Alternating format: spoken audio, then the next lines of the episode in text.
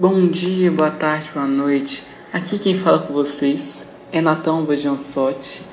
Eu e meu grupo iremos apresentar para vocês os problemas ambientais. E o tema que nosso grupo decidiu abordar foi os tipos de poluições. E com vocês, os integrantes do nosso grupo são Ana Luísa Viana, nono C, Ana Clara Viana, nono C, Radassa da Paz, nono C, Ana Clara Souza, nono C, e Maria Eduarda Simões, nono B. E com vocês, agora Ana Luísa Viana, falando um pouco sobre poluição sonora. A poluição sonora é um excesso de ruído que afeta a saúde física e mental da população, ou seja, são aqueles sons que em determinado volume superam os níveis considerados normal para o ser humano, como por exemplo o trânsito de veículos, atividades domésticas e públicas e o ruído industrial. A poluição sonora pode causar diversos problemas na saúde humana, por exemplo, o estresse, dificuldades intelectuais, a insônia, entre outros. A Organização de Saúde Mundial considera que os som deve ficar até 50 decibéis, unidade de medida de som, pois a partir desse nível os problemas de saúde começam. Com 75 decibéis pode causar um infarto e podendo levar progressivamente à surdez. A 140 decibéis pode destruir totalmente os tímpanos. Para poder evitar possíveis efeitos da poluição sonora, é preciso evitar locais com muito barulho, utilizar protetores auditivos em lugares de trabalho com muito ruído, escutar música no aparelho portátil com o volume baixo e não utilizá-lo por um período muito longo. Evitar ficar perto de caixinhas acústicas de shows e casas noturnas. Fechar janelas de carro em locais de trânsito muito barulhento utilizar equipamento doméstico mais silencioso. Uma forma de ajudar a diminuir a poluição sonora é o isolamento acústico, que é isolar o barulho externo, deixando ruídos do lado de fora do ambiente isolado. Agora, com vocês, Ana Clara Viana lhe dizendo um pouco sobre a poluição dos solos. A poluição do solo é causada pelo contato com produtos químicos, resíduos sólidos e resíduos líquidos, que deixam o solo inutilizável e pode causar problemas de saúde. Os principais poluidores do solo são solventes, detergentes, lâmpadas fluorescentes, componentes eletrônicos, tintas, gasolina, diesel, óleos automotivos, fluidos hidráulicos, hidrocarbonetos e o chumbo. Existem três tipos de poluição do solo o detrito da vida urbana, que são os lixos que vêm da cidade e produzem chuva ácida, depósito ilegal e despejo industriais, lixos que as indústrias produzem que causam a poluição, como os metais pesados, produtos químicos entre outras, agrotóxico e adubação incorreta. Quando a área rural, os agrotóxicos já de forma exagerada e adubam o solo incorretamente. A poluição do solo tem diversas consequências, como, por exemplo, a contaminação dos lençóis freáticos, perda da fauna, contaminação da água, podendo assim desenvolver câncer, problemas dermatológicos e hepáticos. Para combater, é essencial a seletiva e reciclagem e o uso de materiais biodegradáveis e não descartáveis. Para prevenir a poluição dos solos, é necessário tratar o lixo e resíduos domésticos industriais, colocar o lixo no local correto, utilizar materiais recicláveis e preferir produtos ecológicos sempre que possível, colaborar na reciclagem de vidro, papel, cartão, alumínio e plástico, fazendo a separação deles e cultivar material orgânico. Agora, Radassa da Paz irá falar um pouco sobre a poluição atmosférica para vocês. Oi, professores, tudo bem? Aqui é a Radassa do nono C. É, eu e meu grupo, nós pegamos um tema geral, é, que é problemas ambientais, e cada um pegou um subtema. Meu subtema foi poluição atmosférica. Poluição atmosférica é a introdução de qualquer substância que, devido à sua concentração, possa se tornar nociva à saúde e ao meio ambiente. também é conhecido como poluição do ar. É a consequência, em maior parte, da ação humana, no sentido de introduzir produtos químicos ou tóxicos no ambiente. Uma das coisas que causa muita poluição são os veículos, porque o motor deles emite gases como gás carbono, fuligem e é muito ruim para o ambiente.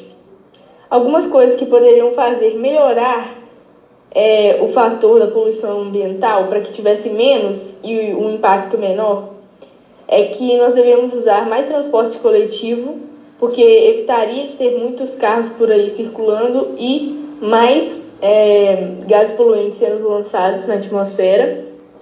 É, usar mais bicicletas, que além de não fazer nenhum mal para o ambiente, é muito bom para a saúde da pessoa. É, devemos denunciar mais as queimadas em lavouras, pastagens, é, gramas, em qualquer lugar que a gente vê por aí, por exemplo, e etc. Agora, e com vocês, Ana Clara Souza falando um pouco sobre a poluição hídrica. A poluição hídrica causada pela atuação indevida das práticas humanas pode gerar impacto sobre as espécies e provocar escassez deste recurso natural. A poluição hídrica corresponde ao processo de poluição, contaminação ou deposição de rejeitos nas águas dos rios, lagos, córregos, nascentes, além de mares e oceanos. Os principais tipos de poluição das águas são poluição biológica, térmica, sedimentar, química e radioativa.